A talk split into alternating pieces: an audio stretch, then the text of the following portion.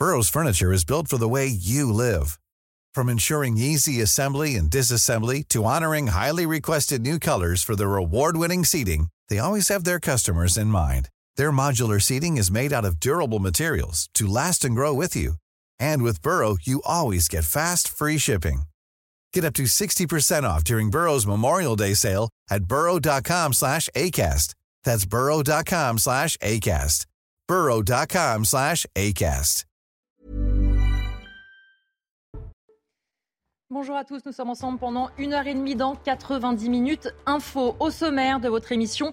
Aujourd'hui, d'abord, on parlera d'Emmanuel Macron. Il y a un an, jour pour jour, il était réélu pour un second mandat. Et à cette occasion, il a donné une interview au lecteur du Parisien. Il assume, il veut avancer, dit le chef de l'État, alors qu'il n'arrive pas à se sortir de cette crise de la réforme des retraites. On fera avec mes invités un premier bilan de cette année.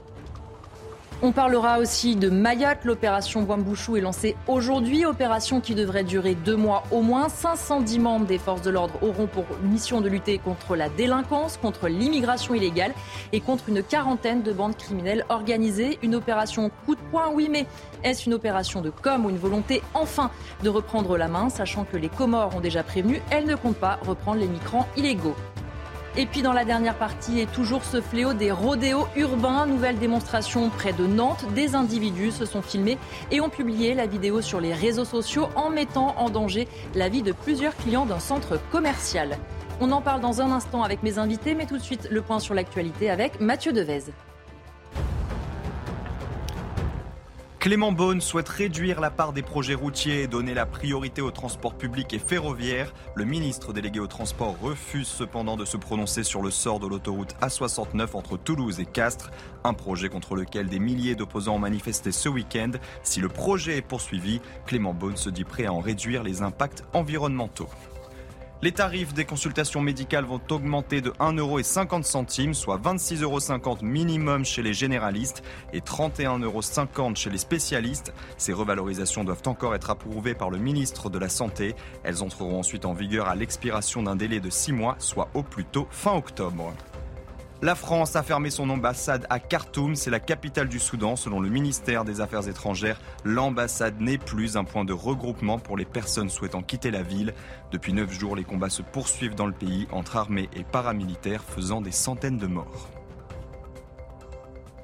Prochain point sur l'actualité euh, dans 30 minutes avec moi pour m'accompagner aujourd'hui. Dylan Slama, bonjour. Bonjour. Vous êtes avocat à vos côtés. Kevin Bossuet, bonjour. Bonjour Elodie. Professeur d'histoire et Jonathan Sixou, bonjour. Bonjour Elodie. Journaliste à Causeur. On va donc commencer en parlant politique avec Emmanuel Macron. Il y a un an, il était euh, réélu. On se rappelle de la fête euh, au Champ de Mars. Alors, on va déjà faire un premier petit bilan, chacun votre tour.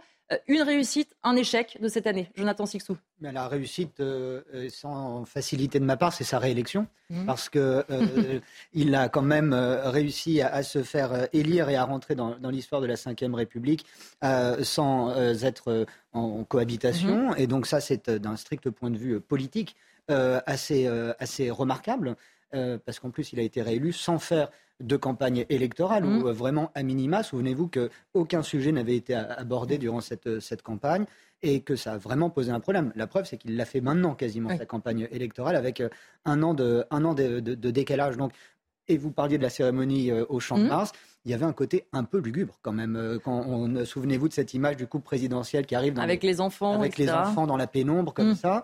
Euh, Madame Macron qui n'avait pas l'air très euh, épanouie non plus de. de, de Elle savait peut-être ce qui allait se passer pendant un an.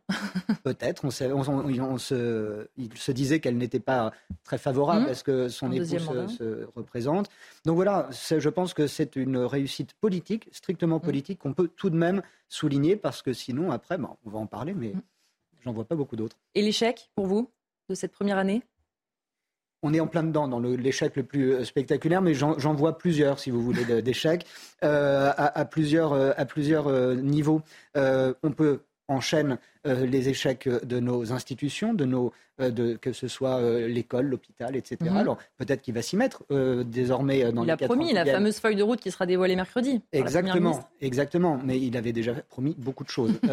Il y a ça, et puis on, on en parlait tout à l'heure avant l'émission. il y a quand même un problème sur la, la scène de la politique internationale. Mhm. Euh, lui qui se présentait comme euh, et qui a, qui a pu incarner le, rôle d'un chef de l'État euh, présent et à l'offensive au mmh. sens diplomatique du terme dans un premier temps, a montré que finalement il avait une politique totalement illisible en la matière, que ce soit avec l'Ukraine, mmh. l'humiliation en Chine, l'humiliation c'en est une et ça n'est pas un détail selon moi, l'annulation du voyage mmh. du roi d'Angleterre en France. Tout ça fait que le bilan pour le moment diplomatique du chef de l'État n'est franchement pas brillant.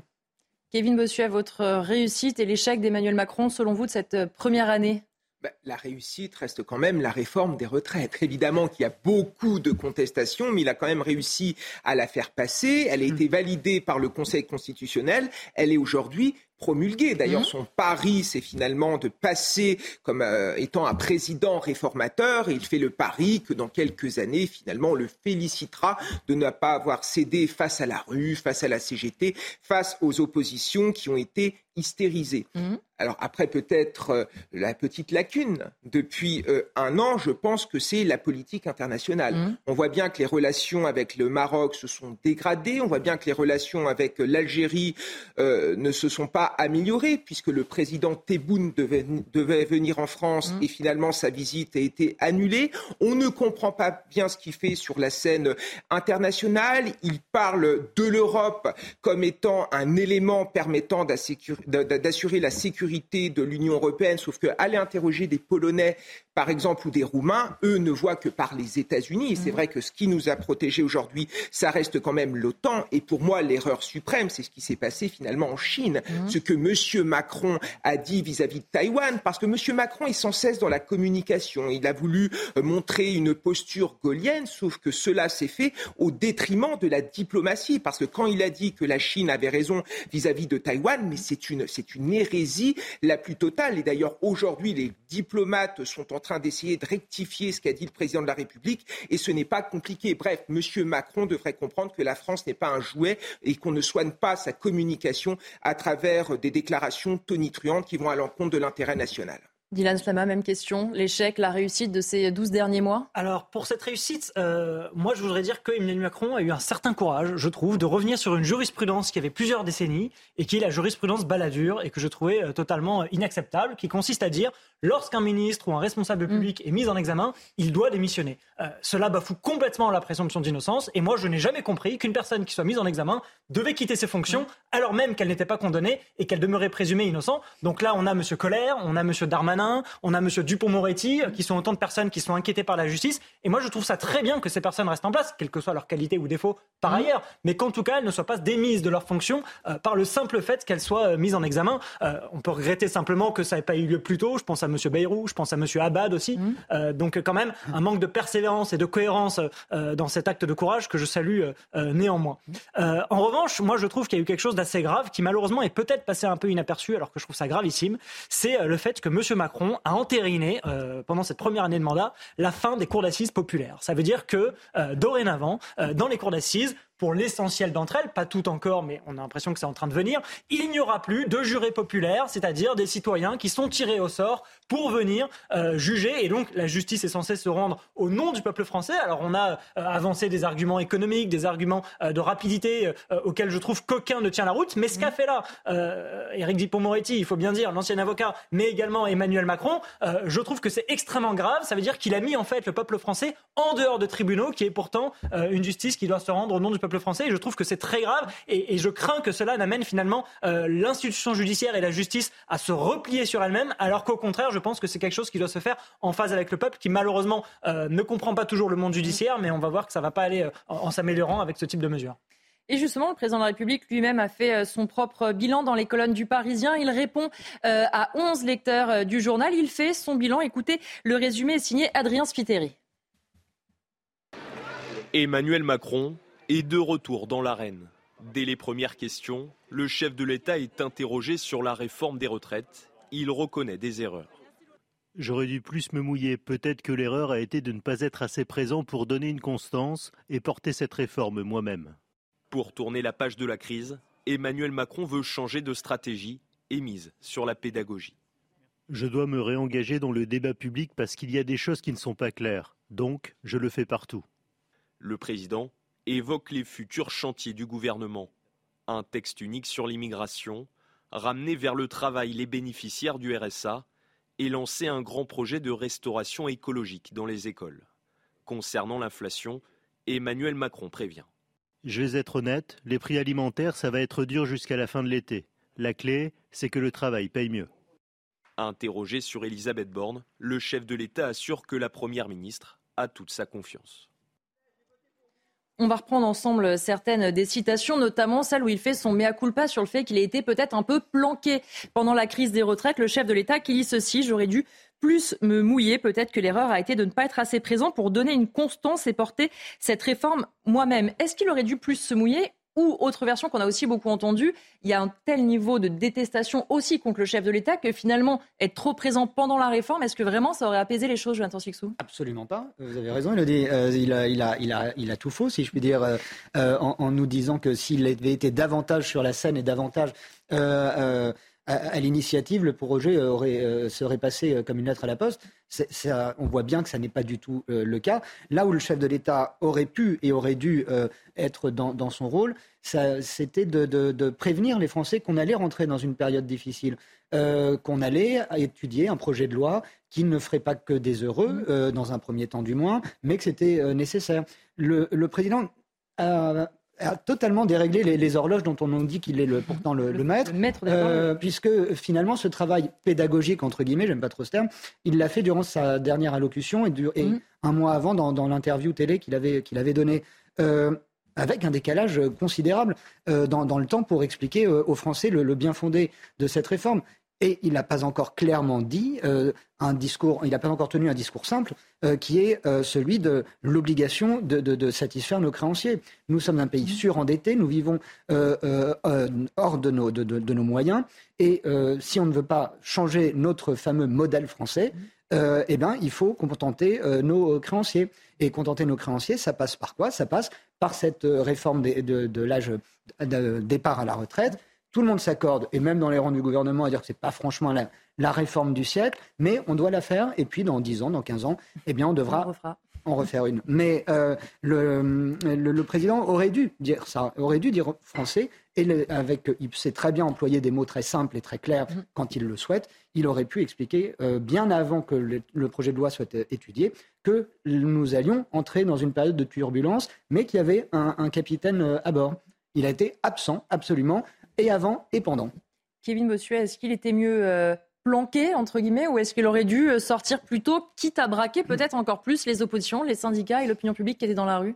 Très franchement, je pense que cela n'aurait rien changé, voire cela aurait pu empirer les choses, parce qu'il y a un tel degré de détestation du chef de l'État en France que je ne suis pas certain que cela aurait été mieux. Mais moi, ces déclarations, je les interprète de la manière suivante. Pour moi, c'est un camouflet vis-à-vis d'Elisabeth Borne, puisqu'il mmh. dit à mot couvert que Madame Borne n'a pas fait preuve suffisamment de pédagogie et que si les Français n'ont pas compris, c'est qu'elle n'a pas eu les euh, bons arguments. Et moi, j'ai lu cette interview publiée dans Le Parisien. Il dit aussi que le 49.3, mmh. par exemple, ce n'est pas seulement de son fait. C'est aussi le fait de Madeleine Borne. Donc on sent bien que pendant plusieurs mois... Mais elle a sa confiance. Oui, elle a sa confiance, évidemment. Mais on sent bien que depuis plusieurs mois, euh, Emmanuel Macron était devenu finalement le fusible de sa propre politique, mm. puisque euh, la détestation, finalement, c'est lui qui l'essuie l'aile. Il essaye un peu d'inverser les rôles et d'édure que finalement, s'il y a eu des difficultés, ça vient aussi de Madame Borne. Et c'est vrai que quand on regarde un petit peu la chronologie des faits concernant cette réforme des retraites, mais on ne comprend absolument rien. Moi, je suis enseignant, je sais qu'une pédagogie qui marche, c'est une pédagogie qui est claire et, surtout qui est stable. Au début, on nous a raconté que sur cette réforme des retraites, on faisait cette réforme, c'était pour dégager des financements, pour financer la santé, pour financer l'éducation, ce qui est complètement grotesque, puisque le but d'un système des retraites, c'est évidemment de s'autofinancer. Mmh. Puis après, on nous a raconté que le but, c'était de lutter contre les inégalités, sauf qu'on on a vu que cette réforme accroissait les inégalités entre les hommes et les femmes. Mmh et que tout ce qu'on nous a raconté sur la retraite à 1200 euros, finalement, c'était du flanc. Et enfin, il y a eu le fameux argument, qui est à mon avis l'argument le plus juste, c'est qu'il faut faire des économies. On est dans un pays où il y a 3000 euh, milliards de dettes et qu'il est évident qu'il faut aujourd'hui rassurer les marchés financiers. Mais aller faire comprendre ça à des Français après des mois de quoi qu'il en coûte, c'est mmh. quand même assez compliqué.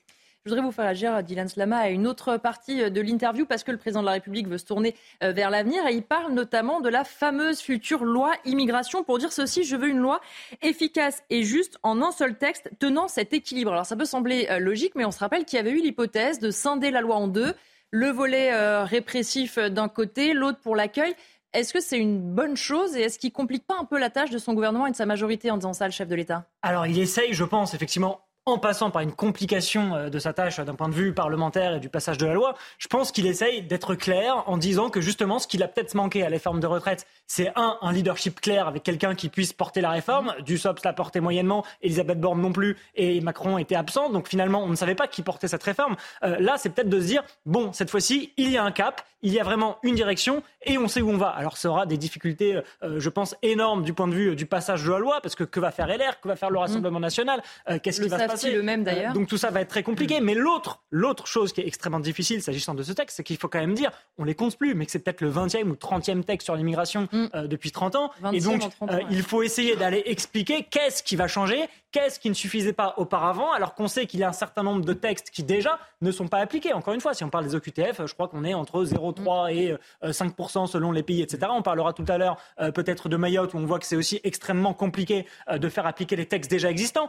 et c'est vrai qu'on peut dire ça de cette politique, mais plus globalement, assurons-nous déjà d'appliquer les textes qui sont existants avant de chercher à euh, faire venir un énième wagon, un énième volet, un énième. On peut multiplier le vocabulaire à l'infini, euh, mais tout ça est toujours aussi peu clair tant qu'il n'y a pas ce qui a manqué à la forme de retraite. Ça veut dire un leadership, mmh. un cap, et surtout, il faut l'espérer, une majorité politique. Enfin, il faut l'espérer si on veut que cette réforme passe, bien sûr. Et on va regarder aussi ce qu'il dit de ces fameuses petites phrases, le président de la République, puisqu'il parle aussi de son caractère. Alors regardez la citation, il y a des petites phrases que j'assume totalement. Quand je réponds à un jeune homme horticulteur avec qui je parle dix minutes et me dit être prêt à chercher un boulot dans la restauration, quand je lui dis qu'on traverse la rue pour trouver, c'est vrai. À l'époque, il n'a jamais traversé la rue, il a refusé plein de jobs et n'a jamais voulu bosser dans un autre secteur. Mais juste après, quand euh, le lecteur lui demande s'il regrette d'avoir dit ceux qui ne sont rien, il explique cela non, c'était incompréhensible tel que je l'ai dit une vraie faute. Mais à culpa, Jonathan Sixou, il se rend compte que parfois, il y a des petites phrases qui ont quand même fait du mal Vraisemblablement, et ça c'est un trait que je trouve plutôt sympathique du chef de l'État, c'est-à-dire qu'il ne renie pas euh, mmh. euh, euh, ses, propos. Il, quand il dit quelque chose, il le pense, du moins de temps en temps. Et, cette, et cette façon d'être droit dans ses bottes face à des propos qui ont choqué, euh, c'est vrai que ça avait fait couler beaucoup d'encre à, l'époque, euh, qu'il revienne sur ça, ce n'est pas une maladresse selon moi. C'est, euh, ça montre que oui, il peut être plutôt ferme et garder un, cap. Il nous l'a montré avec la réforme des retraites mmh. notamment, mais le, fait de le dire comme ça sur ces, ces petites phrases qui sont parfois très déplacées, il est vrai. Mais euh, quand elles ne le sont pas forcément, euh, le fait qu'ils disent oui, je les ai prononcées et je les assume, trouve que c'est plutôt euh, bien et c'est plutôt rare dans le monde politique où on s'excuse et on se pardonne de s'excuser d'avoir eu telle intention de dire tel ou tel propos qui aurait pu choquer. Mais en même temps, Dylan Slama, on voit aussi en ce moment avec toutes, tous les concerts de casseroles, chaque fois il y a une petite phrase. La première fois, quand il dit les casseroles, ça ne fait pas avancer la France. Le lendemain, il dit les casseroles et les œufs, c'est fait pour euh, faire la cuisine chez moi. Oui, mais il y a quand même un petit côté euh, poil à gratter du chef de l'État. C'est vrai, mais il faut se rendre compte, alors c'est pas pour prendre sa défense, mais la difficulté qu'il y a quand même à être sous les feux des projecteurs et filmé euh, quasi 6 heures sur 6 ah lorsqu'on sort. C'est-à-dire, on imagine toujours, et on a toujours droit à ce genre de comparaison, qui imagine le général de Gaulle, qui imagine Georges Pompidou, mais tous ces hommes d'État-là n'étaient pas filmés par des kidams avec leur téléphone portable toutes les 3 minutes. Il n'y avait pas les chaînes info en permanence. Voilà, exactement. Et à partir de quand sont nées les fameuses petites phrases dont on parle depuis une dizaine, une quinzaine d'années bah, Là où il y a eu l'émergence des portables. Et une des premières petites phrases dont on a beaucoup parlé, c'était le fameux Castopovcon en 2007, qui a été pris à la volée dans une manifestation au Salon de l'Agriculture où il y avait des centaines de personnes qui le filmaient. Donc ça, si vous voulez, soit le président, finalement, euh, trône en majesté et est reclus dans son Élysée euh, en prenant la parole de manière extrêmement cadrée devant des journalistes dans un cadre précis, soit il sort. Et puis, si vous voulez, on a aussi cette difficulté-là que, de la même manière que parfois on reproche à certains hommes politiques euh, d'être dans la langue de bois, de ne pas parler vrai, et justement d'avoir mmh. toujours un langage qui est aseptisé, et lorsqu'ils disent des choses qu'on pourrait dire, nous, que ce soit en famille ou sur un plateau ou ailleurs, avec, un, avec des phrases qu'on comprend instinctivement. Bah, du travail, il y en a partout, il suffit de traverser la rue. Mm. Et lorsqu'ils parlent finalement de manière euh, sans filtre et sans langue de bois, bah, on leur reproche. Donc il y a là peut-être une, une, peut une, une incohérence. Euh, il faudrait que les Français ou que le peuple français sache ce qu'ils veulent. Mais bon, évidemment qu'il y a une ambivalence là-dedans. Et la question est de savoir, est-ce qu'on a coupé la tête du roi pour de vrai, oui ou non? Kevin Bossuet, j'ai l'impression que vous n'étiez pas totalement en accord avec votre voisin, sauf si je me trompe. Absolument pas d'accord. Personne n'a forcé Emmanuel Macron à être président de la République. Il s'est représenté. Donc il a quand même, il sait ce que c'est qu'être président de la République. Et surtout, quand on est président de la République, on est garant de la cohésion nationale. On représente l'ensemble des Français. Et moi, cette manière de dire que finalement, toutes ces petites phrases, il a eu raison de le dire. Pour moi, il continue dans la provocation. Mm. Ah, il reconnaît quand même une faute. Les Français qui ne sont rien, ah, quand même, ça, c'était affreux. Moi, j'aimerais qu'il revienne également quand il a traité d'illettrés ces ouvrières qui travaillaient dans les usines, je crois que c'était de Doux. Euh, voilà, ça, c'est quelque chose qui n'est pas possible. Le problème d'Emmanuel Macron, c'est qu'il est sans cesse dans la provocation. On croirait un adolescent, finalement, qui ne peut pas s'empêcher de provoquer de dire un petit peu le mot de trop, d'exciter les gens. Mais il faut qu'ils se rendent compte que ça, ce n'est pas possible parce qu'il est en train de retirer leur dignité aux gens. Mais vous vous rendez compte quand vous êtes une ouvrière, que vous travaillez chez Doux, que c'est déjà compliqué, qu'on vous traite en plus d'illettré, mais c'est quelque chose qui ne peut pas passer. Emmanuel Macron doit comprendre qu'il faut qu'il cesse de provoquer et qu'il comprenne qu'aujourd'hui, vivre en France avec un petit salaire, c'est dur, c'est difficile et peut-être qu'Emmanuel Macron devrait euh, mettre en avant un peu plus de reconnaissance ceux qui font un travail utile, les petites, les petites mains ouvrières de la France et je pense qu'il en ressortirait grandi. Une dernière euh, citation quand on l'interroge sur la possibilité d'avoir euh, Marine Le Pen ou quelqu'un du Rassemblement national au pouvoir en 2027. Il dit ceci Marine Le Pen arrivera si on ne sait pas répondre aux défis du pays et si on installe une habitude du mensonge ou de déni du réel. Si on lâche en disant il n'y a pas de problème, qui gagne? C'est un rempart comme contre l'extrême droite, Emmanuel Macron, encore, ou c'est un marchepied, Jonathan Sixou Moi, je me souviens qu'Emmanuel Macron nous avait dit à l'issue de, euh, de, de, son, de sa première élection mmh. euh, qu'il serait jugé et il voulait être jugé sur le score du Front National. Mmh. Euh, or, on assiste à quoi? À une montée euh, euh, assez spectaculaire du RN mmh. désormais, qui, qui, qui, ne voit aucun obstacle sur son passage et qui est même aidé dans, dans, cette ascension par la politique et le, le ras-le-bol que suscite la politique d'Emmanuel Macron. Donc, si vous voulez, là, oui, il nous dit quelque chose, il nous dit qu'il fait, qu'il fait jour à midi en quelque sorte, mais je, ne vois pas, je ne vois pas ce qui c'est un peu vide comme, comme, phrase, dans le sens où je ne vois pas où sont les arguments qui montreraient que ce propos-là euh, est habité euh, mm. et argumenté. Je ne vois pas. Euh, oui, il n'y a pas de problème, évidemment qu'il y a des problèmes, mais on passe notre journée à le dire et le gouvernement passe également son temps à nous le dire. Donc j'ai du mal à comprendre le sens, s'il y en a un exact, de cette phrase. Et pour terminer, conséquence peut-être assez improbable de l'impopularité du chef de l'État. Vous l'avez peut-être suivi sur notre antenne lorsque la semaine dernière, il s'est attablé dans un restaurant dans l'Hérault. Eh bien, regardez, le restaurateur depuis est sous le feu des critiques. Écoutez les pressions de Corentin Brio. Une visite qui a des conséquences. Jeudi dernier, Emmanuel Macron s'est déplacé dans l'Hérault et en a profité pour faire une pause dans un restaurant de tapas, le Peña Pilpil. Mais depuis la visite du président, le restaurant a vu des commentaires négatifs s'accumuler sur Internet. La moindre consommation est facturée 49,3 euros. C'est beaucoup trop cher pour des gens qui ne sont rien. En traversant la rue, on trouve beaucoup mieux. Méprisant, arrogant, très mal fréquenté, surtout à fuir. J'ai pu même y voir quelques cafards. La nourriture est bonne, mais moment gâché par cet énergumène. La note du restaurant est même passée en quelques jours de 5 sur 5 à 1,6 sur 5. Un mouvement de détestation du président qui amène donc des dommages collatéraux. En parallèle, un mouvement bienveillant au restaurant s'est créé, en donnant des bonnes notes et en y laissant des commentaires de soutien. Google a même supprimé la majorité des commentaires négatifs et la note du restaurant est déjà remontée à 3 étoiles sur 5.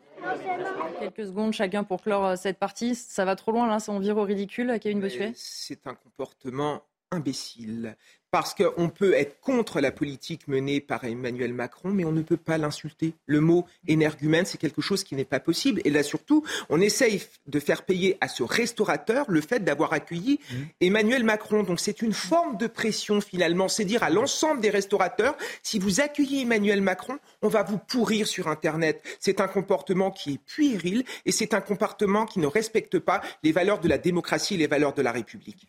On va marquer une courte pause. On se retrouve juste après la pub. On évoquera notamment la situation euh, à Mayotte et cette opération euh, d'envergure qui commence aujourd'hui pour lutter contre la délinquance et l'immigration illégale. A tout de suite.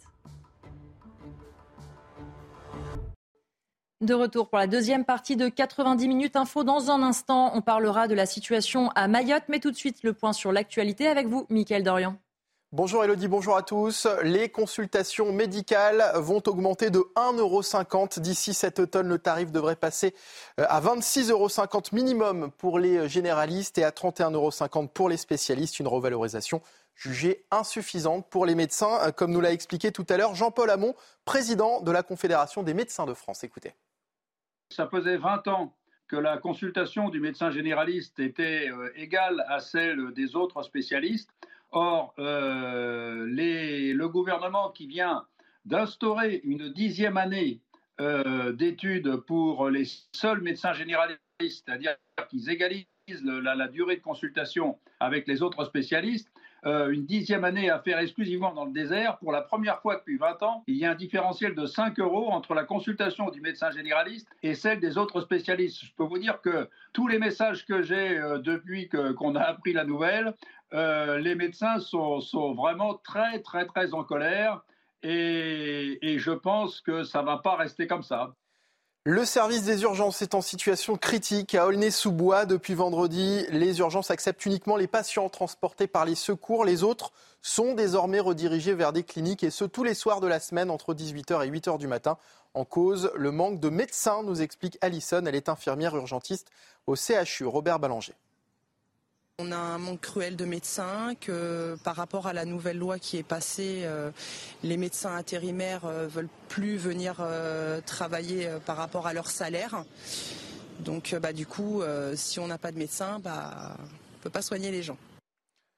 Le président de la commission des finances au Sénat a pris la parole la semaine dernière. Il avait demandé qu'on lui fournisse des, documents euh, concernant le fonds Marianne, ce fonds mis en place par Marlène Schiappa, euh, ayant pour but de lutter contre la radicalisation. Je vous propose de l'écouter. Dans les documents que j'ai reçus, euh, il n'est fait aucune allusion à la ministre en quoi que ce soit. Voilà. Donc le sujet concerne effectivement son cabinet qui était dans le comité de sélection à parité avec l'administration, mais à ce stade, euh, il n'y a pas de sujet particulier. Euh, Marlène Schiappa, si ce n'est évidemment qu'elle est la ministre en responsabilité générale, euh, puisqu'elle est responsable de l'exécutif, et donc à ce stade, évidemment, elle est responsable de ce qui se passe dans son administration et de manière générale. Il y a tout juste un an, Emmanuel Macron était réélu pour un deuxième mandat. Depuis, le président de la République est embourbé dans une crise sociale autour des retraites et sa cote de popularité ne cesse de baisser. Alors nous sommes allés vous interroger à l'occasion de cet anniversaire. Qu'attendez-vous du chef de l'État? Que doit-il changer pour regagner votre confiance? Écoutez vos réponses. Qu'il soit peut-être plus à l'écoute du peuple et qu'il améliore sa communication. Euh, je pense que son cas, il est assez désespéré, mais on peut toujours, euh, il peut toujours changer, j'en sais rien. Je pense qu'à travers les manifestations, euh, bah, la colère des, Français, on, peut, on peut la constater. Et du coup, bah, je pense qu'il faudrait qu'il écoute un peu les Français, qu'il soit à l'écoute. En essayant peut-être d'engager une forme de dialogue. Après, est-ce que les Français ont envie de dialoguer avec Emmanuel Macron? Je ne sais pas. Peut-être que c'est déjà fichu. Et puis l'actualité internationale pour terminer avec euh, ce dispositif d'alerte hein, testé depuis hier par le gouvernement britannique. Au Royaume-Uni, une sirène et un message sont désormais envoyés sur les téléphones portables pour prévenir d'un danger. Retour sur cette première journée test avec Adrien Spiteri. Cette alerte a retenti sur la plupart des téléphones portables au Royaume-Uni hier à 15h. Une sirène accompagnée d'un message. Ceci est un test des alertes d'urgence, un nouveau service du gouvernement britannique qui vous avertira en cas d'urgence vitale. Le but, prévenir rapidement le public en cas de danger, comme des incendies ou des inondations. Ce premier test ne fait pas l'unanimité outre-Manche. Je n'aime pas l'idée, mais on doit juste vivre avec, n'est-ce pas? oui, je pense que c'est une bonne idée, surtout si on a la possibilité de désactiver. Ça peut être utile. Je pense que c'est une bonne chose avec tout ce qui s'est passé dans le passé. Donc je pense que c'est une bonne idée. Ce système s'inspire d'un dispositif déjà existant aux États-Unis, aux Pays-Bas et au Japon. Et c'est la fin de ce journal. Bon après-midi sur CNews en compagnie d'Élodie Huchard et de ses invités pour la suite de 90 minutes info. Merci à vous, Michael Dorian. Et tout de suite, on va parler avec euh, mes invités de Mayotte, puisque euh, l'opération Wambouchou a donc été lancée euh, ce matin, une opération qui a été validée par le président de la République. Et c'est son ministre de l'Intérieur, Gérald Darmanin, qui a précisé les contours de l'opération. Quatre escadrons de gendarmes mobiles, des policiers de la CRS 8, ces spécialistes de la lutte contre les violences urbaines. Au total, 510 membres des forces de l'ordre. Et puis, côté justice, 6 magistrats, 7 greffiers, ainsi que 15 agents de la protection judiciaire de la jeunesse. Le but, lutter contre la délinquance et l'immigration à Mayotte. On va d'abord écouter euh, le préfet qui faisait le point en début d'après-midi. Écoutez Thierry Suquet, le préfet de Mayotte. Ce qui est sûr, c'est que les opérations que nous menons aujourd'hui, de lutte contre la délinquance, contre l'habitat insalubre, avec leurs conséquences sur l'immigration clandestine, on ne les arrêtera pas. Les opérations de sécurisation, elles se déroulent normalement. Vous avez euh, derrière vous la présence des gendarmes des CRS. Ils sont là aujourd'hui, ils seront là demain. On va continuer parce que cette opération est nécessaire à la sécurité des Maoris voit ces chiffres, on entend l'opération lancée aussi à grand renfort euh, de communication. Euh, Kevin Bossuet, est-ce qu'on peut se dire que ça peut être efficace ou, étant donné, on va le voir dans un instant, la situation à Mayotte, on se dit on a un peu du mal à voir comment les forces de l'ordre, aussi nombreuses soient-elles, pourraient reprendre la main c'est très compliqué, je veux dire. Pour le territoire, pour l'Hexagone, on parle de territoire perdu de la République. Mais là, on n'est même plus dans un territoire perdu. On est dans un territoire qui se désagrège dans un enfer au sein duquel règne une violence qui est quasi quotidienne. Je me souviens qu'en 2021, il y a un lycéen qui avait été assassiné à coups de tournevis. Il y a des jeunes qui s'affrontent à coups de machette. En 2018, il y a eu, euh, euh, il y a eu ce qu'on appelle une opération île morte. C'est-à-dire qu'après le caillassage de chauffeurs de bus, après que euh, des lycéens et des professeurs aient été attaqués, les habitants ont décidé de s'arrêter pour dire que ce n'était plus possible. 2018. Mmh. Nous sommes aujourd'hui en 2023. Qu'est-ce qui a changé? Pas grand-chose. La vérité, c'est que sur cette île-là, il y a moitié de la population qui est une population étrangère. Mmh.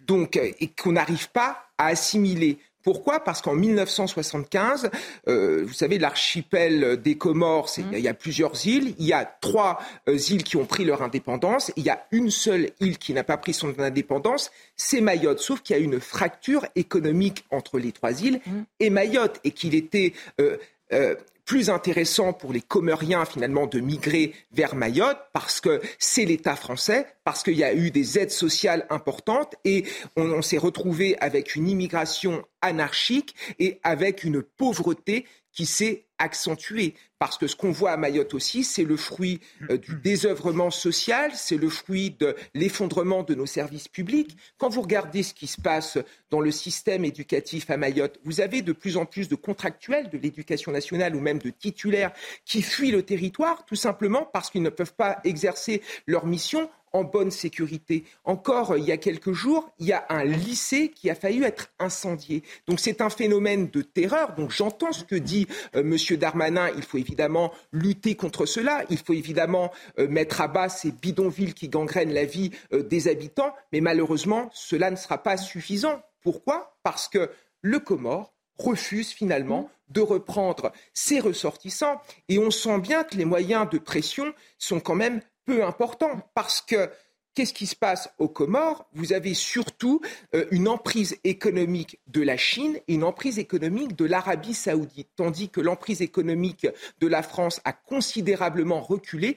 Donc les moyens de pression sont euh, peu importants et aussi vous avez bientôt les élections présidentielles aux Comores, avec un président comorien qui essaye finalement de créer un sentiment anti-français pour réunir autour de lui euh, les électeurs. Donc on sent bien que c'est hyper compliqué. Monsieur Darmanin fait ce qu'il peut, ce qu'il fait c'est utile, mais on est aussi là dans la communication parce que le problème est beaucoup plus profond. Et vous parliez effectivement un instant, et je vous fais euh, réagir euh, tous les deux, de l'attitude du gouvernement comorien qui a déjà prévenu qu'il ne voulait pas reprendre ces migrants illégaux. Ils expliquent aussi qu'ils ont refusé aujourd'hui l'accostage d'un bateau. Et puis regardez ce qu'il disait, ce que disait le ministre comorien de l'Intérieur à l'AFP tout à l'heure. Tant que la partie française décidera de faire des choses de façon unilatérale. Nous prendrons nos responsabilités. Aucun expulsé ne rentrera dans un port sous souveraineté comorienne. Jonathan Sixou, c'est toujours la même histoire. La France a très envie euh, de lutter contre l'immigration illégale. Oui, mais si le pays en face ne veut pas les reprendre, c'est toujours euh, le même refrain. Oui, enfin, voir la France se faire marcher dessus par le, Comore, c'est quand même, c'est, quand même assez, assez dérisoire. Et on est au-delà de l'humiliation. Enfin, la situation à, Mayotte est dramatique à cause, de, à cause des Comores. Ah, pardon, j'ai un chat dans la gorge. Mais les, Comoriens ont fait le choix de quitter euh, tout, euh, tout, protectorat français mhm. euh, depuis plusieurs années, mais ils veulent en néanmoins garder les avantages français et l'argent français. Il y a quand même une incohérence de taille et de fond en la matière. et plus de la moitié des habitants de, Mayotte sont des étrangers mhm. en provenance des Comores. Il y avait euh, chez Sonia Mabrouk euh, tout à l'heure à midi le témoignage d'une députée, euh, Estelle qui, qui, a été passionnante et, qui a été très précise dans, dans, son, dans son témoignage pour dire à quel point la réalité était infernale au mmh. sens propre du terme. Et souvenez-vous, alors c'est très bien qu'il y ait ce déploiement de policiers et gendarmes, mais souvenez-vous déjà l'été dernier, il y en avait eu. Et qu'apprenions-nous l'été dernier déjà Que ces policiers et gendarmes sont très souvent attaqués par des mmh. hordes d'enfants armés euh, de, machettes, de couteaux, d'armes blanches diverses. Or, un policier français ne tire pas sur un enfant. Mmh. Euh, que faites-vous quand vous êtes attaqué à la machette alors que vous êtes euh, un, policier armé? Ça reste une question de fond. Et Mayotte nous met face à des responsabilités colossales.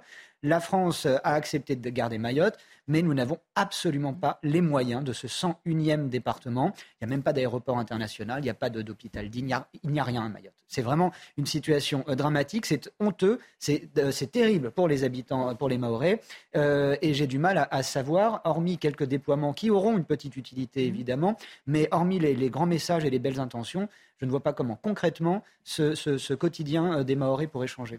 Et justement, on va regarder quel est le quotidien euh, sur place pour que vous compreniez mieux aussi pourquoi il y a euh, cette euh, opération. C'est un reportage signé Sarah Fenzari et Geoffrey Defebvre. Vue du ciel, l'archipel est paradisiaque. Mais Mayotte, c'est aussi l'île des bidonvilles. Le 101e département français le plus pauvre du pays est gangréné par l'immigration clandestine et la délinquance. On ne peut pas se promener avec des objets en valeur, par exemple des jolies montres ou des trucs en, or, on ne peut pas.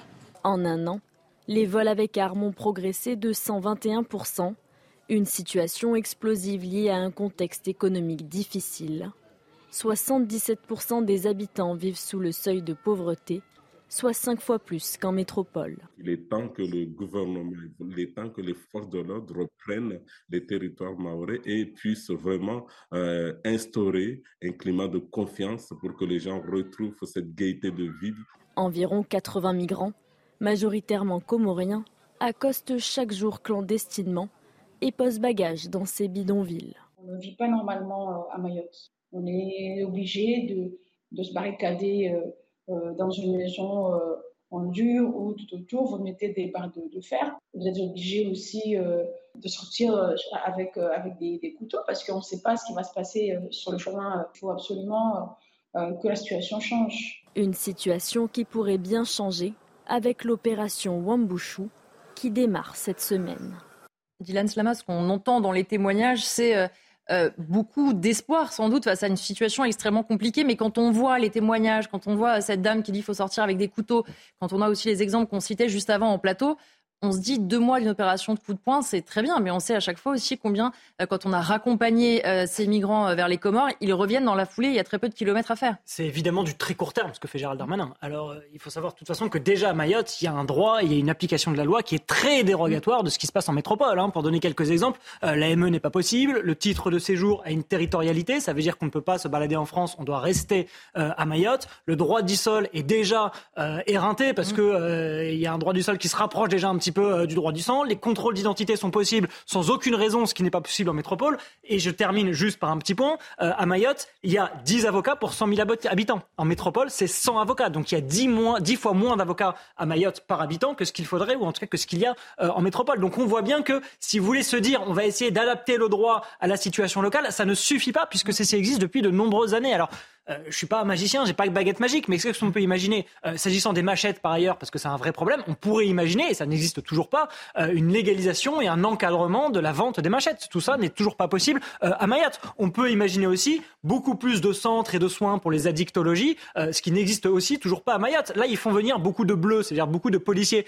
moi, je pense que ce qu'il faut, c'est beaucoup plus de magistrats, beaucoup plus de PJ à l'année, beaucoup plus d'avocats également. Il faut que la justice et que l'institution judiciaire existent, que ce ne soit pas une zone d'autres droits, comme c'est déjà le cas, parce qu'on applique un autre droit, pas une zone de non-droit non plus, parce qu'il n'y aurait pas les juges et les magistrats et les avocats pour que le droit s'applique. Et puis surtout aussi, ça a été dit dans votre reportage, Mayotte est aussi quelque chose de magnifique. Ça veut dire que je pense que ah si l'ambition française est de garder Mayotte et de rester à Mayotte et c'est de faire de Mayotte véritablement un territoire français, on peut aussi considérer que c'est une richesse exceptionnelle, mais à ce moment-là, il faut y mettre les moyens. Mais il y a un moment, il va falloir trancher. Est-ce qu'on y va ou est-ce qu'on n'y va pas? Est-ce qu'on y reste ou est-ce qu'on n'y reste pas? Et là, rester dans un entre-deux, on n'investit pas dans le tourisme et dans tout ce qui pourrait être fait d'un point de vue positif à Mayotte, alors que ça pourrait être une île magnifique. Et donc, on reste dans cet entre-deux. Et c'est pour ça que la situation est catastrophique. Et c'est pas encore une fois une opération de court terme de Gérald Darmanin qui va, à moyen ou long terme, changer les choses. Jonathan Sixou, rapidement, puis après, justement, on va parler du droit du sol à Mayotte. Euh, juste un mot, parce que ça a été évoqué, la façon dont le droit peut être conditionné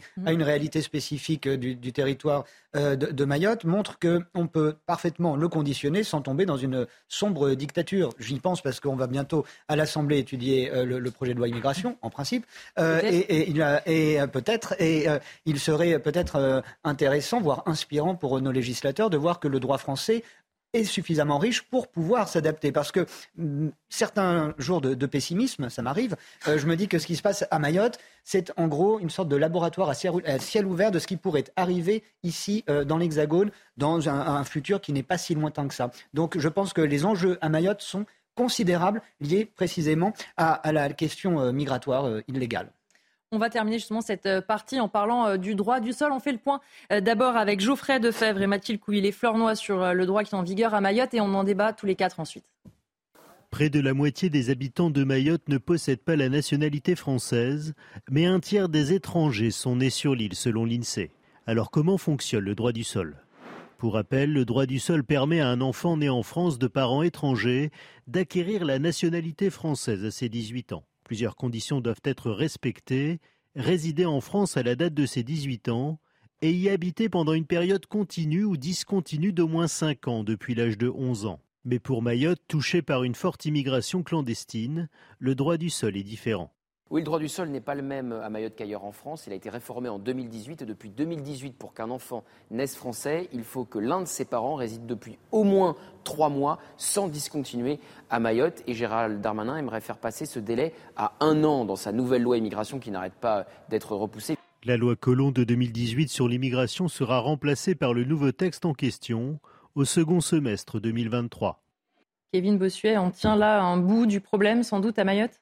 Oui, c'est un problème qui est central puisque trois quarts des enfants aujourd'hui qui naissent à Mayotte naissent d'une mère étrangère. Mmh. Donc évidemment, on voit bien ici le problème parce que à partir du moment où l'enfant naît sur le territoire français, la mère a un titre de séjour. Donc évidemment, on favorise, euh, on favorise tout simplement euh, l'immigration.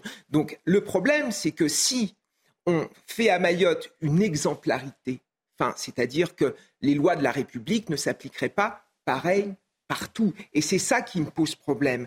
Par contre, moi, ce qui m'a choqué récemment, c'est toutes ces associations droits de l'homiste qui nous racontent à longueur de temps que ce qui est en train de se passer à Mayotte, c'est insupportable, que le ministre Darmanin est en train de remettre en cause les droits de l'homme. Mais ça, ça m'a profondément choqué. Qu'est-ce qu'essaye de faire le ministre Darmanin? De rétablir l'ordre républicain, de faire en sorte, en effet, que euh, le droit à la propriété existe à nouveau, parce que ces kilomètres carrés de bidonvilles se sont constitués sur des terres qui appartiennent au domaine public ou sur des terres qui appartiennent au domaine privé. Donc à un moment donné, il faut arrêter avec cette moraline à deux francs six sous. Et si il faut remettre sur le territoire de Mayotte en cause finalement euh, le droit du sol, il faut le faire parce que ce territoire est aujourd'hui complètement perdu. S'il n'y a pas un réflexe dur, ferme, Mayotte ben, s'écroulera euh, sur elle-même.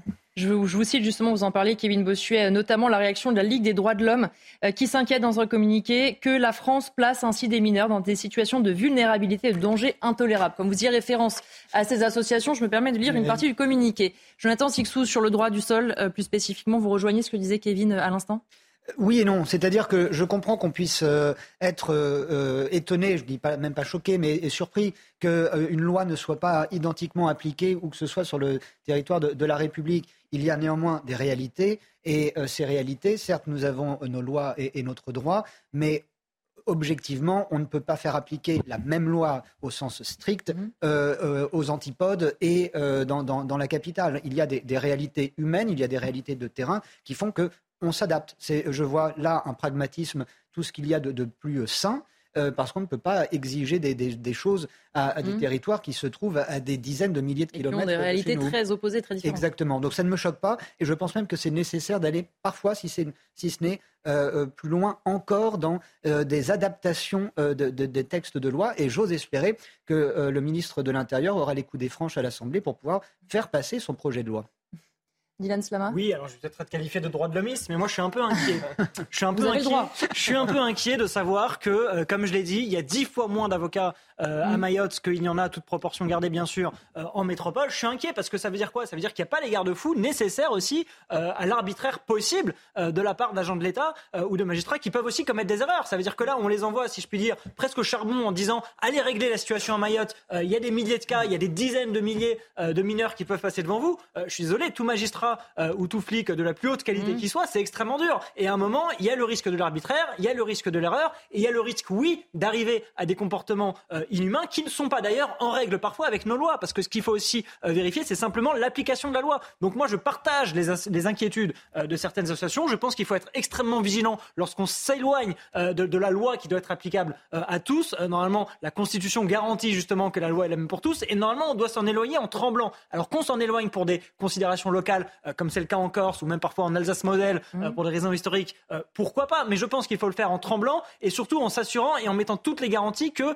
euh, les droits de chacun soient respectés. Et moi, je crains que ce ne soit pas le cas à Mayotte, ce qui, encore une fois, ne permettrait même pas de régler la situation. C'est-à-dire qu'on finit par ne pas régler la situation, mmh. voire même par créer des injustices qui vont venir, si vous voulez, à moyen ou long terme, aggraver ce sentiment de, désuétude totale et d'inaction qui est celui de, l'état de l'action, de l'action de l'État pardon, sur le territoire de Mayotte. Pour terminer cette partie, vous en parliez, Jonathan Sixou, il y a quelques minutes, euh, Estelle Youssoufa, c'est la députée euh, Lyotte, Liberté indépendante et Outre-mer de Mayotte. Elle était l'invitée de Sonia Mabrouk sur notre antenne. Écoutez justement ce que dit la députée de ce territoire.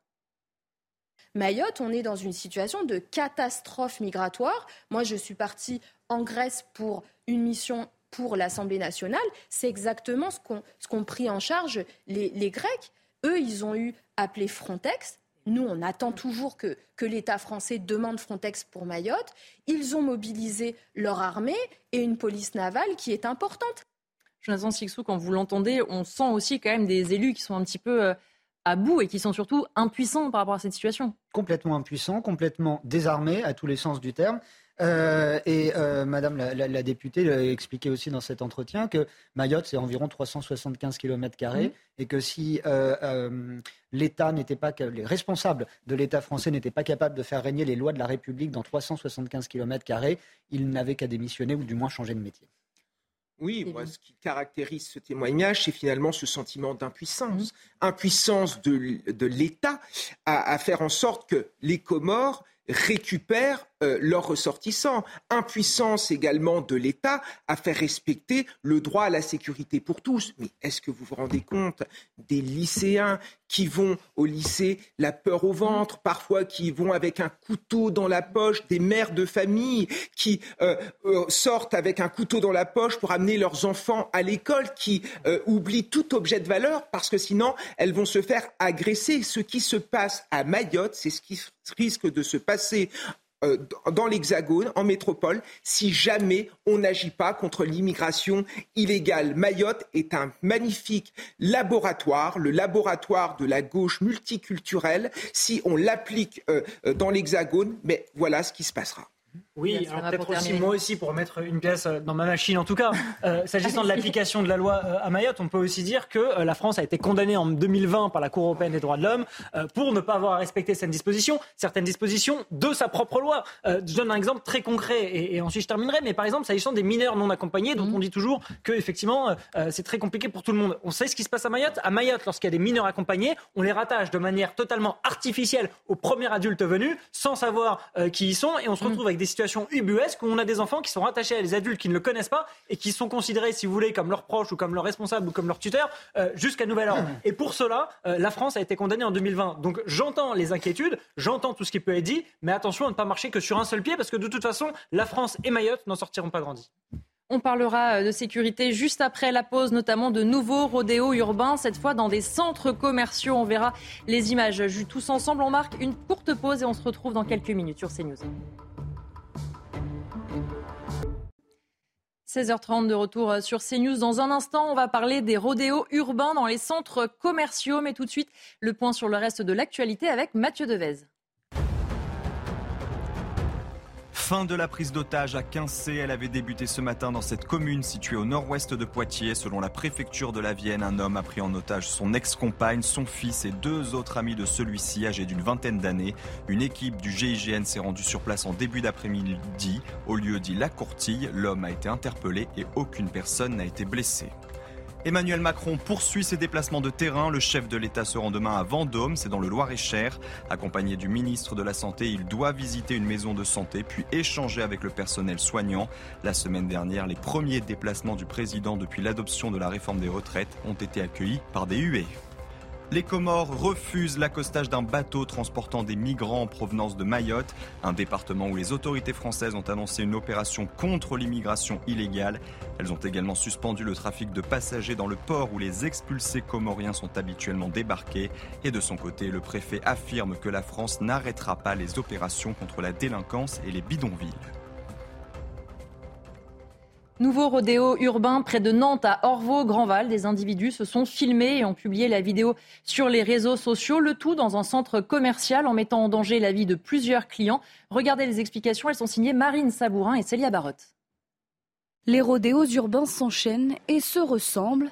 Dernière en date, vendredi, aux alentours de 17h, trois engins motorisés font irruption dans ce centre commercial situé au nord de Nantes.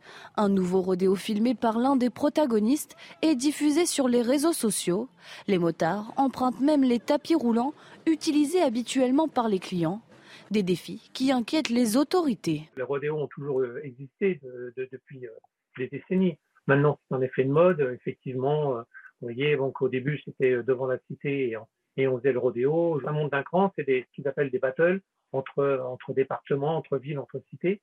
Donc voilà, donc ça et ça, ça met en danger, euh, en danger la population. Pour lutter contre ces comportements illégaux, les syndicats de police en appellent au ministère de l'Intérieur. On augmente nos missions, mais on n'augmente pas nos effectifs. Donc il nous faut des effectifs. On ne pourrait même pas se permettre de les, de les, de les, de les poursuivre parce que euh, si on les poursuit, ils vont prendre des risques inconsidérés. Les images des caméras de vidéosurveillance ont été saisies dans l'espoir d'identifier des suspects.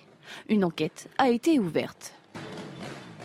Kevin Bossuet, ces images, elles sont incroyables. C'est pas la première fois, on voit. Ils sont euh, en plein cœur d'un centre commercial. Ils prennent les tapis roulants. Il y a des gens autour, des familles qui font peut-être leurs courses et une impunité totale. Ils n'ont pas l'air vraiment paniqués hein, sur ce qu'on vient de voir. C'est une impunité totale. C'est le fruit du laxisme étatique, c'est-à-dire que ces personnes se sentent tout permis mmh. parce qu'elles savent très bien que de toute manière, elles ne risquent pas grand-chose. Encore une fois, c'est la tyrannie de la minorité sur la majorité, puisque ces gens mettent en danger des vies.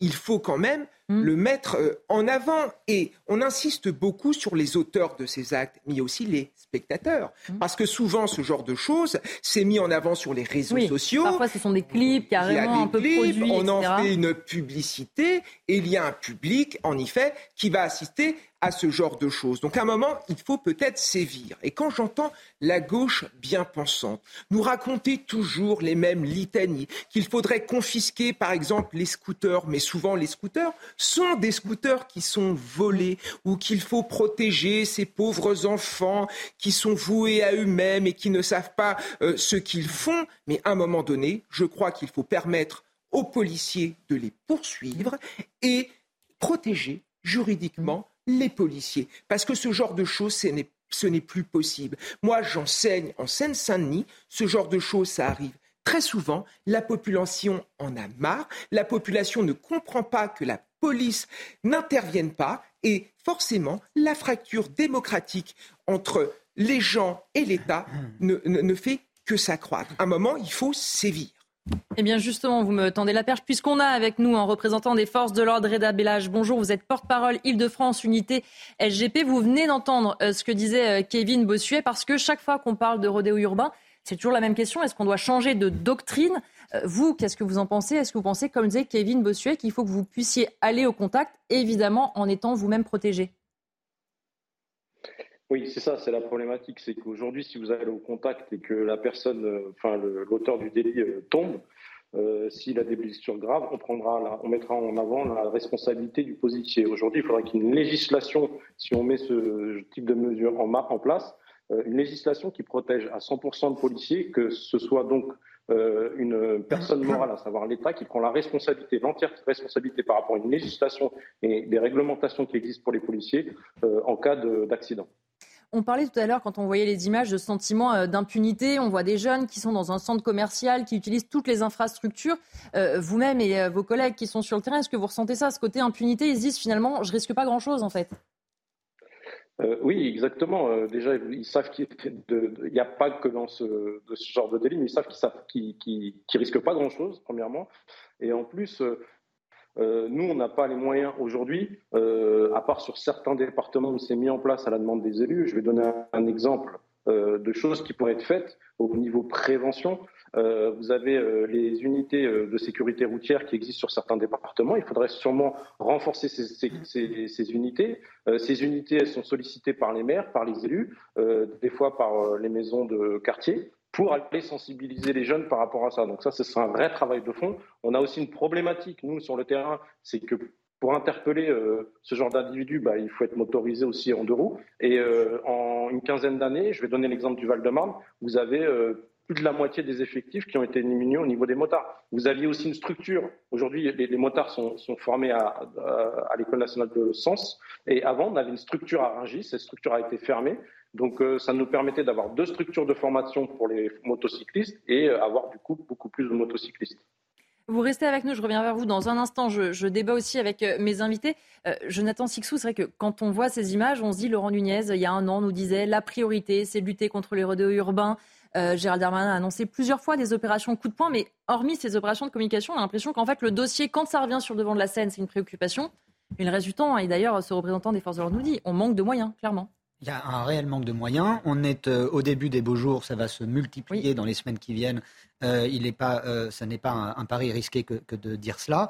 Et ça va se multiplier aussi pour quelle raison? Il y a ce laxisme législatif, si je mmh. puis dire, autour de cette question. Et puis il y en a un autre qu'il faut pointer du doigt. Là, on assiste aussi à une course à l'échalote parce qu'il y a ces diffusions de films mm. sur les, réseaux sociaux. Il y en a eu un la semaine dernière. Comme par hasard, il y en a un maintenant euh, qui, qui, vient, de, qui vient de, de, la région nantaise.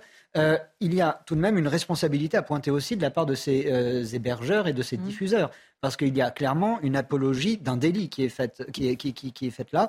Et je me demande dans quelles conditions on ne peut pas poursuivre les comme les, les, les, réseaux sociaux sont même parfois très frileux concernant mmh. certaines questions mmh. euh, dans, dans, les propos qui peuvent être tenus.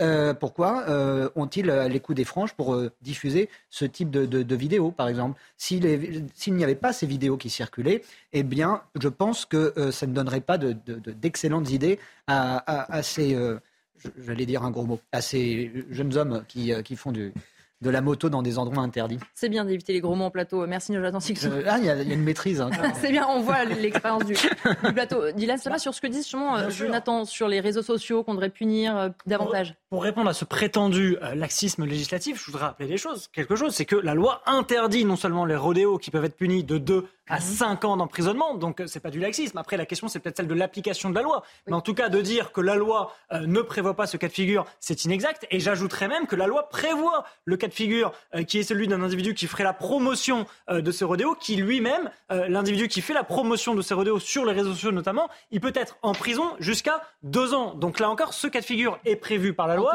Alors encore une fois, la question est peut-être celle de l'application, mais en tout cas, je ne crois pas qu'on puisse parler, euh, à mon sens, de laxisme législatif, puisque la loi euh, encadre tout ça. Euh, maintenant, bien sûr, on peut parler d'une question d'application de la loi. Ça, il n'y a pas de difficulté, mais la loi existe. Maintenant, j'ai jamais entendu personne, même à gauche, voire même à l'extrême gauche, dire pauvre petit garçon totalement dans l'ennui, etc. c'est finalement une victime du système. S'agissant d'individus aussi dangereux, hein. j'entends, j'entends pas trop ça. Maintenant, encore une fois, ce qu'il faut être, c'est pas forcément répondre aux extrémistes qu'on peut avoir en face de nous, c'est essayer d'avoir un langage raisonné et raisonnable à partir d'arguments raisonnables. Euh, oui, c'est vrai que ça peut être difficile euh, mmh. Voire de condamner euh, certaines personnes pour des raisons, oui, pour des raisons très concrètes. Maintenant, dans la vidéo qu'on a vue, est-ce qu'on imagine un policier, même si le cadre législatif était très différent, rentrer dans le centre commercial et finalement se, se lancer dans une course-poursuite dans le centre commercial à l'égard de l'individu? Non. Donc on voit bien qu'on peut pas être caricatural et dire ah bah il suffit de faire comme ils font, non pas en Angleterre comme j'entends parfois, mais seulement dans la ville de Londres où effectivement il y a eu un cadre législatif légèrement euh, adapté. Tout ça est très compliqué et c'est vrai que la question de la sensibilisation qui a été évoquée euh, par votre invité euh, est très importante. Alors je suis pas du tout pour la censure, encore moins dans le registre artistique, mais je me rappelle quand même de ce film qui est sorti il y a quelques mois, je crois, qui s'appelait Rodeo. Il y a bientôt un an, qui pouvait en faire mm. d'une certaine manière la promotion. Bah, je pense qu'il faut, je suis pas pour la censure, mais je pense qu'il faut en tout cas un contre-discours, une contre-communication et ne pas laisser effectivement l'imaginaire collectif dans certaines zones se faire par le biais de ce film qui peut se faire vecteur de propagande pour euh, ces rodéos qui sont évidemment condamnés et condamnables. Reda Bellage, vous êtes euh, toujours euh, avec nous. Je le disais, il y a presque un an, Laurent Nunez, préfet de police, disait que les rodéos urbains sont une priorité des services de police partout sur le territoire national. Vous, justement, qui êtes sur le terrain, hormis ces grands effets d'annonce, est-ce que vous sentez qu'effectivement, il y a des opérations qui sont menées plus souvent, des opérations qui sont peut-être menées à leur terme et plus efficaces? Oui, enfin, généralement, euh, on est, euh, nous, les policiers, on est très assidus. C'est vrai que régulièrement, il y a des contrôles. Euh, maintenant, la problématique à laquelle on est confronté, c'est que lors de ces contrôles, régulièrement, malheureusement, que ce soit nos collègues motards ou que ce soit les collègues qui sont en véhicule, ne peuvent pas poursuivre les individus s'ils prennent la fuite, s'ils prennent trop de risques, je veux dire. Et surtout, ce qui est important, moi je l'ai constaté en me déplaçant euh, quelques fois, c'est que est-ce qu'aujourd'hui on le fait vraiment euh, dans les quartiers où la plupart des, des jeunes délinquants utilisent ces véhicules? Je pense pas, parce que c'est pareil. Est-ce qu'aujourd'hui, on peut aller dans tel ou tel quartier et pas être pris à partie pour effectuer des vrais contrôles? C'est ça la question qu'il faut se poser. Et une vraie, une vaste opération, je vous dis, c'est nos motards, ils sont équipés, ils sont entraînés beaucoup, beaucoup plus que ces jeunes. Ils font trois mois et demi de formation et ils seront en capacité. Mais le problème, c'est qu'on les laisse pas faire. Reda Bella, je vous restez avec nous parce que juste après la pause, on va parler euh, d'un autre fléau maintenant qu'on voit euh, partout euh, dans les rues, en tout cas dans certaines, les combats de rue à main nue. On en parle avec vous, avec mes invités en plateau, juste après la pause. Dernière partie de 90 minutes info. On vous parlait il y a un instant des rodéos. Eh bien, nouveau phénomène qui prend de l'ampleur les combats de rue, une pratique évidemment illégale et dangereuse. Regardez les explications de Marine Sabourin. Sur une vidéo publiée sur les réseaux sociaux, deux hommes échangent des coups en plein centre-ville du Mans, encerclés par des spectateurs. Un autre individu vêtu d'un pantalon rouge semble même arbitrer cette rencontre. Une scène similaire est filmée à Rennes où deux protagonistes sont encouragés par un public.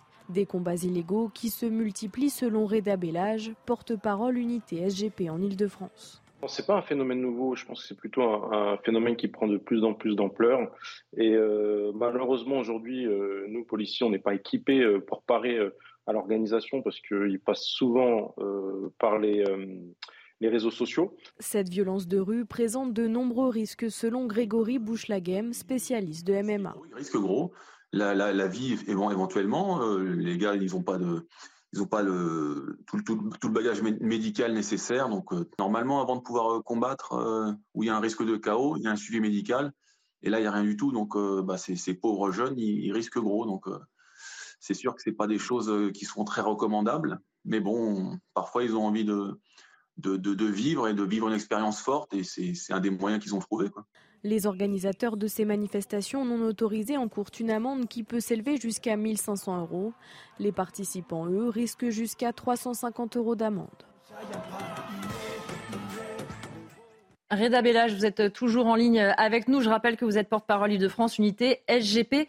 Euh, est-ce que vous diriez, on vous a entendu aussi dans ce sujet, vous disiez c'est pas forcément un phénomène nouveau. En revanche, c'est un phénomène qui prend de l'ampleur selon les remontées que vous avez du terrain oui, malheureusement, avec euh, la violence et la banalisation de la violence, on est en plein dedans, euh, vous avez toujours, toujours ces problématiques de réseaux sociaux, c'est-à-dire qu'on donne rendez-vous à la dernière minute à un lieu bien précis, dans un quartier bien précis ou dans un stade bien précis, et donc, nous, policiers, on n'a absolument pas les moyens de savoir à quel moment ça, va se dérouler. Et la problématique aussi sur place, c'est que quand ça se passe dans les quartiers, les gens euh, n'appellent pas forcément euh, par peur de représailles. Euh, quand ça se passe dans les stades de la journée, vous avez vu, sur les, on le voit sur les images, vous avez une cinquantaine, voire une centaine de personnes sur place. Nous, la nuit, il faut compter n'importe où en France. En général, vous avez un véhicule par circonscription, sachant que sur une circonscription, des fois, vous avez 5, 6, 7, 8 communes, voire une dizaine de communes. Et, la nuit, quand ça se déroule comme ça dans la nuit, bah, nous, on ne peut pas faire grand-chose. Certains de, vos collègues disaient à mon confrère du service police-justice, notamment au Mans, c'était dans un quartier sensible, et disaient honnêtement, euh, même quand on est appelé, on a déjà beaucoup à faire sur le terrain. Et puis surtout, il y a la crainte, on voit, sont quand même des foules assez euh, nombreuses. Est-ce que c'est aussi compliqué, tout simplement, euh, d'aller sur place, de vous dire soit effectivement vous n'avez pas forcément le temps ni les moyens, soit vous n'avez pas forcément envie d'aller vous faire caillasser par une foule qui, on l'imagine, est pas forcément prompte à négocier avec vous? Ah oui, là, euh, vu comment euh, on l'a vu avec euh, un, film qui est sorti il n'y a pas longtemps au cinéma, les gens sont vite, sombrent vite dans la violence dans ce cas-là. Et c'est vrai que quand vous allez arriver sur place, qu'est-ce qui va se passer? Bah, vous allez faire cesser l'amusement et donc les policiers vont être prêts à partir. Donc qu'est-ce qu'on va faire? On va lancer des grenades de, désencerclement. On va peut-être faire usage, on va être obligé de faire usage de la force après les sommations et du coup on va, on va avoir faire face à une situation qui va dégénérer complètement. Merci beaucoup euh, Reda Bellage d'avoir été euh, avec nous dans 90 minutes euh, info. Jonathan Sixou, ça rejoint un peu ce qu'on disait sur les rodéos urbains il y a quelques minutes, c'est-à-dire un sentiment d'impunité, chacun fait ce qu'il veut avec des forces de l'ordre dépassées ou qui ont la crainte d'intervenir et finalement d'embraser la situation aussi. Et c'est ça qui est, qui est vraiment navrant parce qu'on sait effectivement, comme ça a très bien été dit, une intervention ne fera que rajouter de, l'huile sur le feu. ce sont des images assez, assez navrantes, mmh. tant de tant de, finesse, de subtilité, de, de, culture du verbe euh, est euh, assez admirable. Plus sérieusement, euh, il y a quand même un vrai problème, le policier nous le disait à l'instant, de cette culture de, la violence qui est entretenue. il y a quelques années, il y avait eu un film qui s'appelait Fight Club, qui mmh. avait eu un, certain succès et qui montrait cette, cette, exactement ce, type de sujet de, de, combat illégaux. Et, mais si vous voulez, il y a la nouveauté ici, c'est qu'il y a comme une, un encadrement quasi de, bienveillance. Le, mm. témoignage nous parle de, pauvres jeunes. J'ai du mal à, avoir une quelconque empathie, pardon, euh, pour ces, pour, ces personnes-là. Et, euh, et, si vous voulez, même le fond de ma pensée, euh, tant qu'ils se mettent dessus entre eux et qu'ils n'attaquent pas le voisin, c'est la meilleure des choses qui puisse se passer. Kevin Bossuet, justement sur le témoignage que vous avez dû adorer, où il explique que après tout, ce sont des jeunes qui ont envie de vivre des expériences fortes. Vous souscrivez totalement à ce constat, j'imagine, Kevin. Évidemment, Elodie. non, mais moi, ça me fait penser à mon quotidien d'enseignant, puisque je le mhm. vois tous les jours, cette montée de l'ultra-violence chez les jeunes, où finalement tout se règle par une, par une violence qui est complètement disproportionnée et par une envie de blesser, de faire mal, de s'en prendre à la dignité de l'autre. Et ce qui m'inquiète aujourd'hui, mm. c'est que finalement, cette violence, aujourd'hui, elle est théâtralisée. C'est devenu un spectacle, et une apologie euh, de la violence, souvent liée au culte de la virilité. Donc à un moment, il faut en prendre conscience parce que ce n'est pas comme ça qu'une société saine peut avancer. Donc il faut lutter, lutter contre cette ultra-violence et il faut commencer par le domaine parental parce qu'à un moment donné, quand vous avez des parents qui n'édiquent plus, qui n'apprennent plus à leurs enfants la, limite entre le bien et le mal, mais forcément, les enfants sont livrés à eux-mêmes et se mettent à adopter ce genre de comportement. Dylan Slama, sur ces combats de rue alors peut-être préciser quand même, parce que euh, il faut le préciser, je pense, c'est non seulement totalement interdit, mais mm. les peines encourues, euh, on a parlé de contravention là dans le sujet, mais ça peut aller bien au-delà. C'est quelque mm. chose qui est interdit. Alors ça peut surprendre, mais interdit par le code du sport. Euh, mais si jamais ça, ça, va plus loin et que finalement il y a des violences, bah, finalement les personnes peuvent être poursuivies soit pour violence volontaire, soit même parce que ça a été évoqué. Encore une fois, le simple fait de diffuser ces compas de rue, euh, là, c'est encore plus grave que ce qu'on appelait tout à l'heure les rodéos. C'est 5 ans encourus. Euh, donc là, si vous voulez, euh, c'est beaucoup plus euh, important. Et sur euh, les faits de violence, bah là, ça redevient du droit commun et on peut être condamné à 10 ans, euh, 15 ans, euh, voire plus si jamais on commet euh, des actes. Ça redevient du droit commun. Et je préciserai juste pour terminer que euh, la jurisprudence est claire sur l'indifférence du mobile et du consentement. Ça veut dire c'est pas parce que le mobile c'est quelque chose d'organisé ou c'est pas parce que la personne est d'accord en face que finalement la personne qui donne le coup ne peut pas être condamnée. Euh, elle peut être condamnée de manière totalement différente, quel que soit ou non le consentement de la personne qui in fine sera, sera éventuellement blessée. Merci à tous les trois, Jonathan Sixou, Merci Kevin. Bossuet et Dylan Sama d'avoir été euh, mes invités. Évidemment, l'info et les débats continuent sur CNews. Dans quelques minutes, vous retrouvez Laurence Ferrari et ses invités dans Punchline.